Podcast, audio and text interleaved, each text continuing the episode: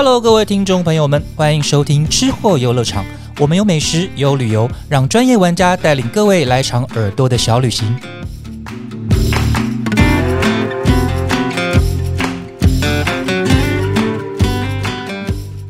Hello，欢迎来到吃货游乐场，我是邱永凯。今天在座的还有美食旅游的资深记者于静。大家好，我是于静。现在已经七月多了哈，再过一个多月，八月的时候，台湾年度的一个盛呃餐饮界的盛事就是米其林指南要公布了。对，就是目前的传出来的消息，基本上就是会跟去年的公布时间差不多。比如说倒数一个月的时间，现在可能很多的餐厅已经在刷了单了。也不能说抓了单啊，我觉得大家还是。本来就有曾经可能先前就是已经摘星过的餐厅，可能心里大概会有一个底，可能因为毕竟经历过了一些状况嘛。那只是说还是会有一些比较新奇之秀，可能会就是。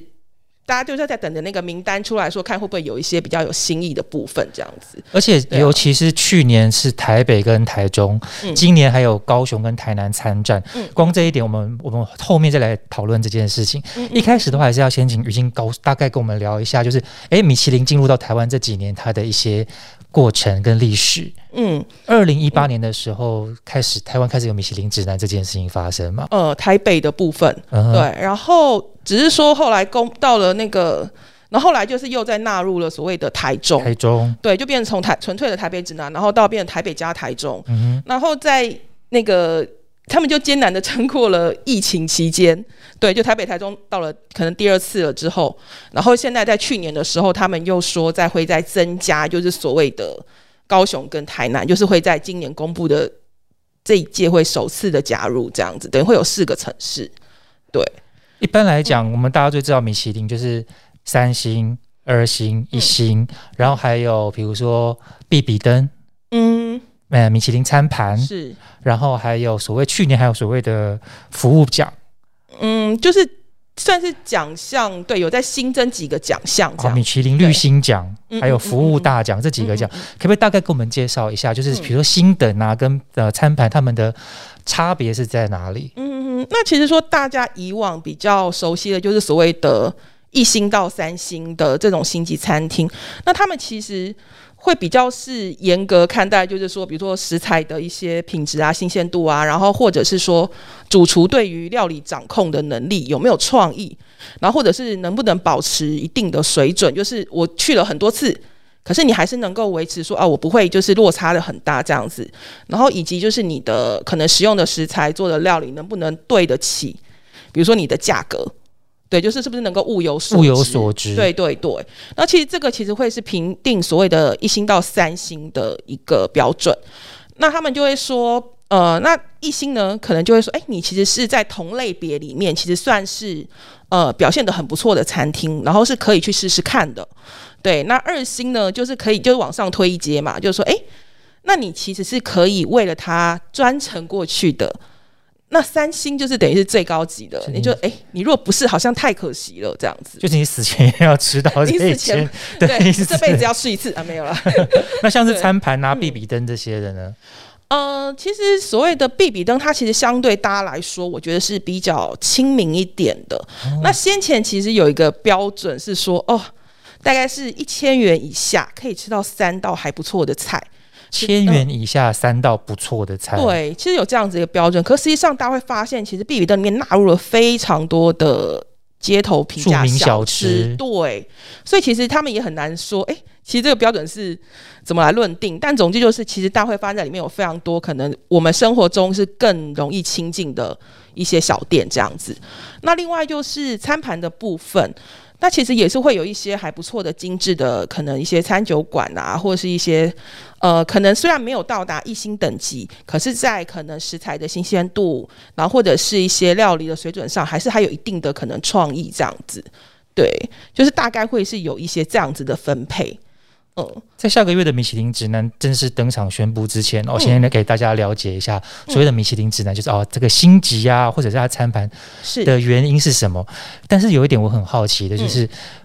这些评选的评审，所谓的评审，或者是你们也呃美食家口中所谓这些的密探，嗯，他们去评选这些餐厅的时间点，比如说我八月份要要要宣布了嘛，我大概是什么时间点会去各间餐厅去品尝、去评选，然后这些密探是。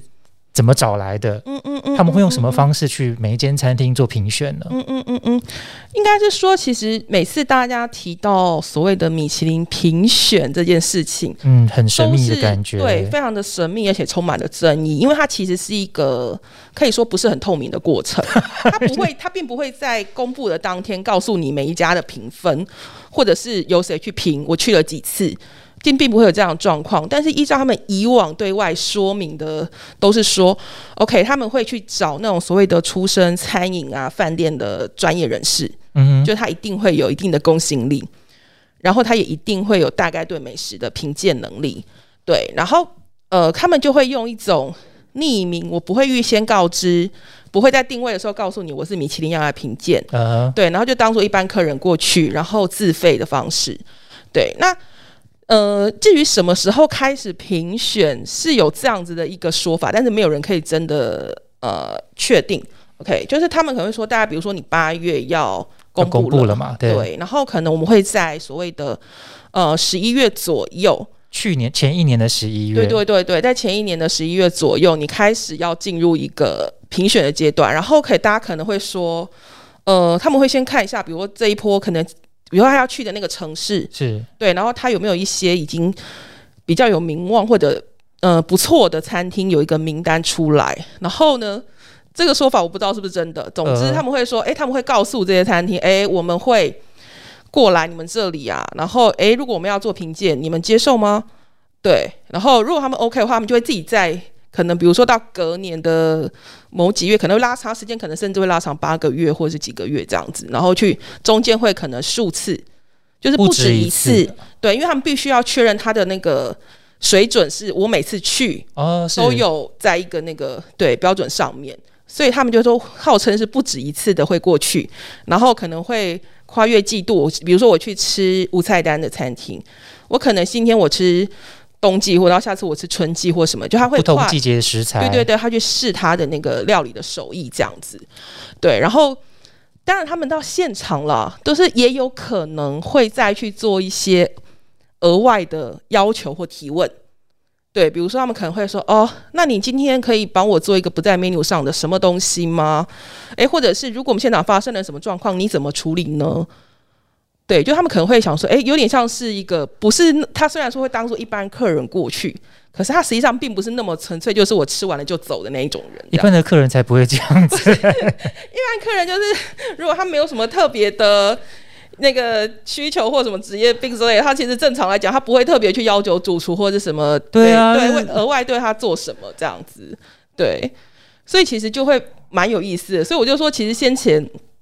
我不知道这算是一个什么都市传说嘛？好了没有？就是也是有公关曾经这样跟我说，就说哎，他们其实先前有那个呃，比如说之前已经摘星的餐厅，然后呢，他们就是遇过了那个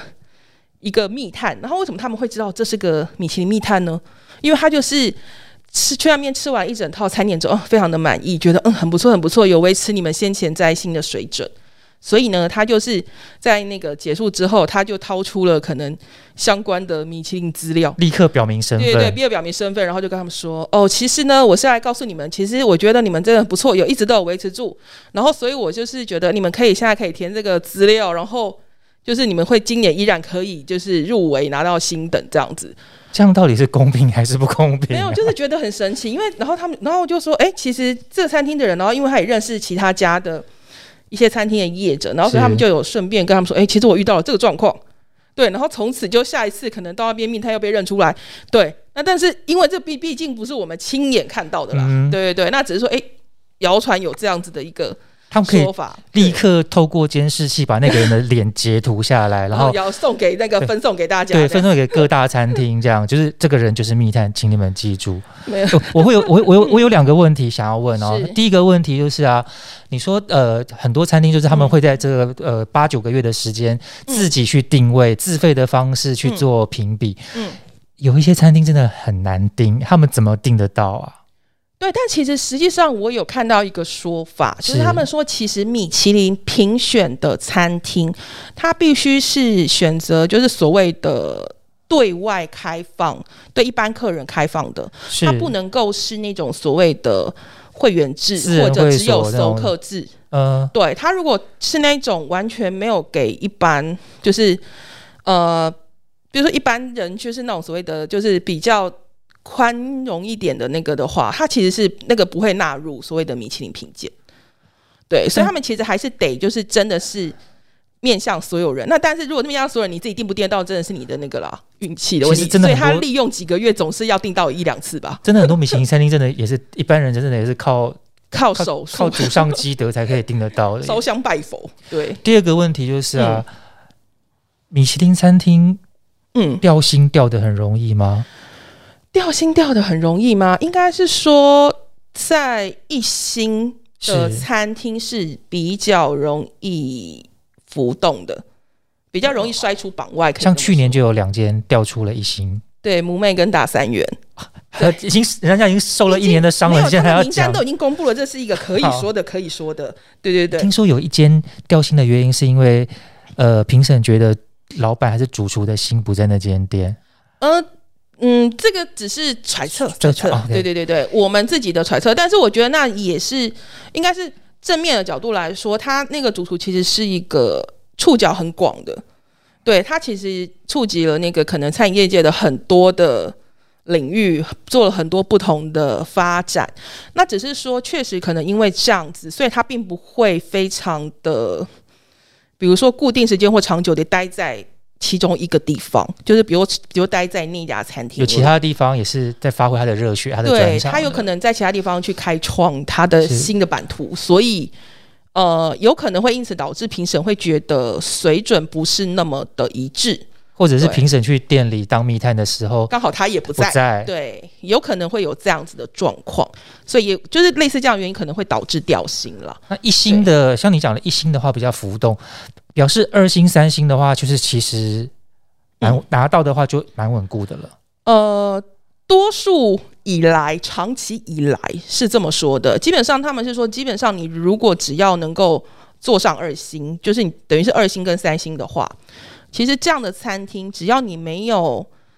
真心的去犯什么大错，对，就是这样子的话，其实正常来讲，你可以坐在宝座上，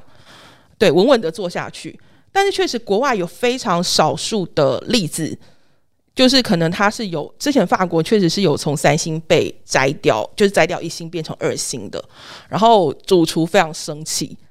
对，所以主厨还就他们有为此其实有去打官司。那有那那个有讲原因吗？呃，就是他们其实没有办法，他就他就是认为米其林没有办法给出一个很具体的。原因评就他，因为他要求他们公开所谓的评鉴过程，不服就对了。对，就他们给出来的一些评选的理由，他没有办法接受。对，所以就是，就他认为他其实这个摘星的这个动作，其实会伤害他们所谓的厨艺团队的感情，因为他们觉得他们是在一个呃。比较争议不透明的状态下，然后为什么我们被摘掉一星，没有人知道这样子？对，所以那时候其实有就是有闹出这个事情。所以台湾目前只有唯一的一间三星，对，说移工依然是他们还在蝉联，已经蝉联了三年的，然后就要看八月的时候。有没有可能四连霸？又或者有没有可能台湾再出现另外一间三星的米其林餐厅？嗯，对，三星其实要往上爬，就就是要往上爬到三星，确实不是那么容易了。有点期待啦，真的发生了也很惊喜啦。然后，如果移工继续蝉联的话，也是很恭喜他们，表示他们这几年就是他们的表现一直都对很稳的，嗯嗯嗯，站住了三星的宝座。嗯哼哼哼哼，这个米其林的挑选方法刚刚有提到啊，就是说，哎。呃，会有密探，然后去那边，然后可能有一点近似于 OK 的行为，然后，然后他们会争争宠的，就是比如说他们的菜色，他们的呃服务的品相，然后他们的呃，刚刚有提到，就是说他们在去之前都会先发信给对方的餐厅，说，哎，愿不愿意接受米其林的评分？嗯，有不愿意的吗？呃，应该是说，就是会有提供资料这件事情，是。对评评鉴院这件事情，其实是。就是大家的听闻，对，但实际上是不是真的从头到尾是这样的一套作业模式？当然，我们是没有办法肯定的，是对。那只是说，像你刚刚说，会不会有人不想接受评鉴？应该是说有人自主提出。对啊，之前有官有官司的新闻嘛？对对对，之前确实有台湾有这样子的一些，就是餐厅就是提出说，哦，我不要米其林来评鉴这件事情。对，那当然就是，而且不是不是只有一间这么说了。那当然，国际上其实也有一些餐厅也曾经提出说，我们其实不需要被米其林肯定这样子的一个说法。对，那其实应该是说。呃，每一家餐厅，当然他们的可能出发点或立场不是不一定完全一样。对，那有一些人，他们可能就是比较是走一种所谓的低调的路线，他们觉得我专心做好我自己的事情，或者他的路，他的餐厅的路线也不是属于米其林喜欢的那种方向，或者是说他们担心光环被放上去之后，可能会吸引一些不是真心喜欢他们餐厅的人，是，而是一种所谓的呃。跟风的人，对，就是也有可能，他们说反而可能会造成一些可能不好的影响，也是有可能的，降低了他们想要的那个品质跟水准。对，那当然也有一些人，他们是这么说，他们就会觉得说，我的东西好不好吃，可能是由我的客人或什么来告诉我，或者怎么样的，而不是说，哎，我透过一个，我觉得，因为我们就说了嘛，因为他其实他的评选过程向来都是神秘、比较争议的。对，那尤其像比如说。哦，这两年来，那其实台湾因为疫情的关系，然后国境限制什么的，其实，呃，所谓的米其林密探，因为以往其实比较主要会是国际国外，对，那其实大家从去年其实就有在讨论说，呃，可能会有问题，就是说，哎，那假设啊，假设国外密探他进不来，或者是没有办法都进来，那这样子的状况，我们是不是会仰赖所谓的本土密探？对对，那可是，在本土密探。去做评选的时候，其实就会呃发生一个状况，因为比如说以往假设都是同一批餐饮背景差不多相似的国际密探去做各国做呃评选的话，那假如今年我换成了本土密探，那是不是在评选标准上本来就已经有一点就会有落差，对，有点不一样了呢？对，那这样子是否还具备比如说所谓的公信力或者什么的？那其实去年就有这样子的争论。对，那因为也没有人会知道到底是谁嘛，就是这些背景的。对，即便到了名单宣布了之后，还是不会知道那些密探，对，他们不会告诉你。对，至今也还是个谜。是，那所以就是就是像刚刚讲的说，哎，为什么有些餐厅他不想要被评鉴？他们肯定会觉得说，那因为不透明嘛，对，因为不透明有争议。那为什么我要认定你说的好，或者我没有进去就等于不好？对，就是他们也会觉得说，哎，不用沦于这种所谓的类似于一言堂这种感觉了。对对对，有因为去，我记得去年是在线上颁奖典礼，用线上视讯的方式。是，今年因为疫情的关系也还是吗？还不确定。呃，目前的说法是，因今年应该会举办，就是所谓的实体的实体，对，好，就是实际到场的，嗯真就是真的是。现场的典礼颁发这样子，就是去年是因为真心没有办法，因为去年其实跟今年有个状况不一样，去年还有三级警戒什么的，对，可是今年其实虽然可能确实中间也一度疫情有升温，可是还在一个大致可以控制的状况下，所以其实大家都普遍认为今年就是会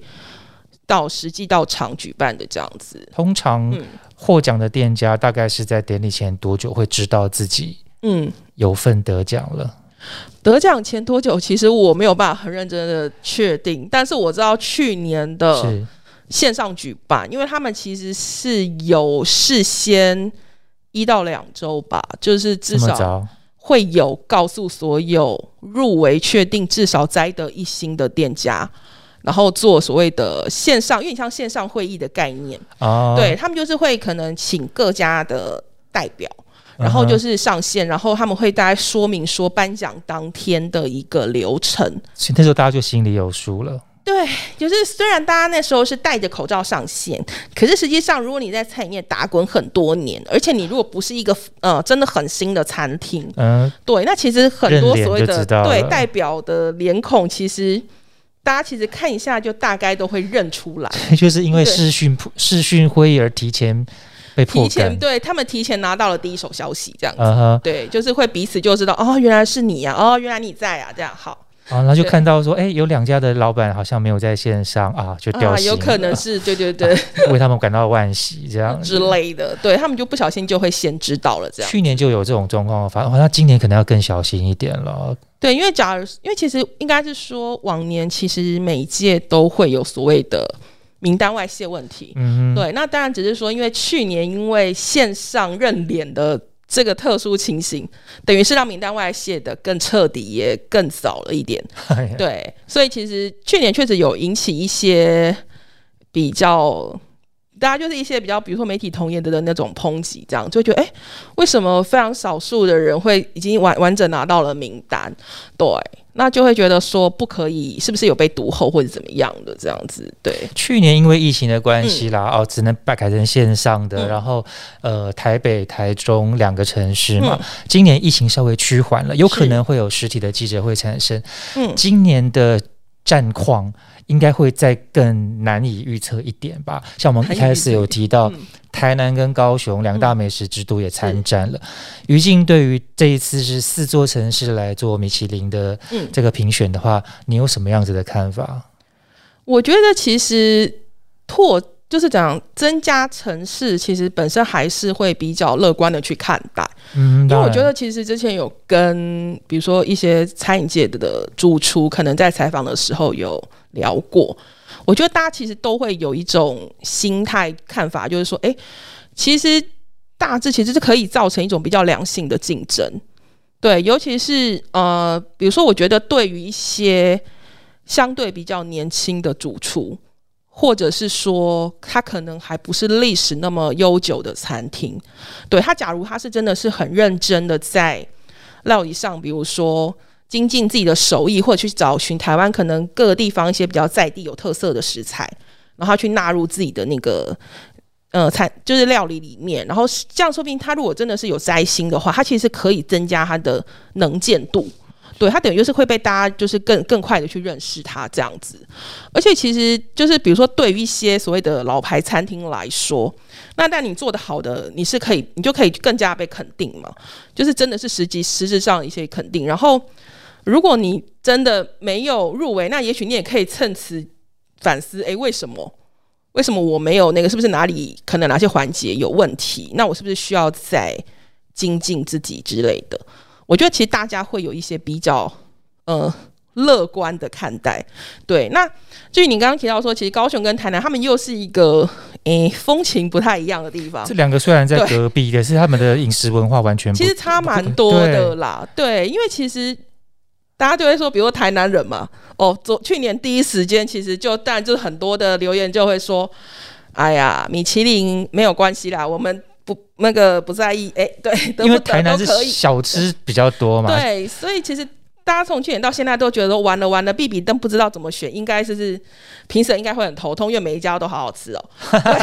所以所以台南势必会登入很多的必比登。照理说会很厚一，嗯，对，就是没有，就是如果以那个对那个以他们的标准来讲，对对对。但是摘星的话，可能小吃类的话比较难摘星。对对，目前是没有这个对，但就是说他们在台南，就那时候大家却在讨论说，如果是以摘星名单来说，确实讲出来的口袋名单就相对比较少。对，就是我们会比较苦恼说，哦，他们如果要能够摘得，比如说一星以上，到底可能会有谁呢？这样子，然后想很久，就是比较对，比较没有那么多的名单。那但是高雄的话，其实相对来说，可能他们在线名单，如无意外，应该是会比台南多一点的。对，那因为他们其实我觉得，呃，比较特别是刚好这这一两年，其实刚好都有一些，比如说所谓的。待过米其林餐厅的主厨是。对，可能到可能被受邀去高雄的某些餐厅去掌厨，对，然后也有那种比如说，嗯，在国外真的拿过呃星级，就是真的在国外的餐厅拿过星级的那个外籍主厨，他是到可能高雄的呃餐厅去当顾问，嗯，对，然后所以其实说，这其实那时候去年公布，其实大家最热烈讨论的说，高雄到底会中哪几间？对，因为一定会有，只是不知道有多少。对，那只是说，大家当然对于数量的评定相对还是比较保守，因为其实像台中，呃，目前也是只有五家吧。对，如果没有记错，应该只有五家。他们所以其实大部分的人讨论都还是会说，其实以高雄来看，可能它的数量其实跟台中会是相对比较接近的，跟台中而不是跟台北。呃，对，就是在目前可能就是可能它呃高雄的数量，大家都是猜测是三到五间这样子。对，其实也是蛮值得期待的。我们就嗯等着看台南。攻占比比登，然后高雄的一些名店呢，攻占摘摘摘星成功。嗯嗯嗯嗯，还有倒数一个月的时间，然后米其林指南就要公布。那今天这集呢，算是对米其林的暖身。是，接下来呢，我们还有一系列有关于米其林的系列报道。然后等到呢米其林指南公布的时候呢，我们还会有呃更专业的解释跟介绍。那我们先谢谢于静，好，之后米其林系列再见。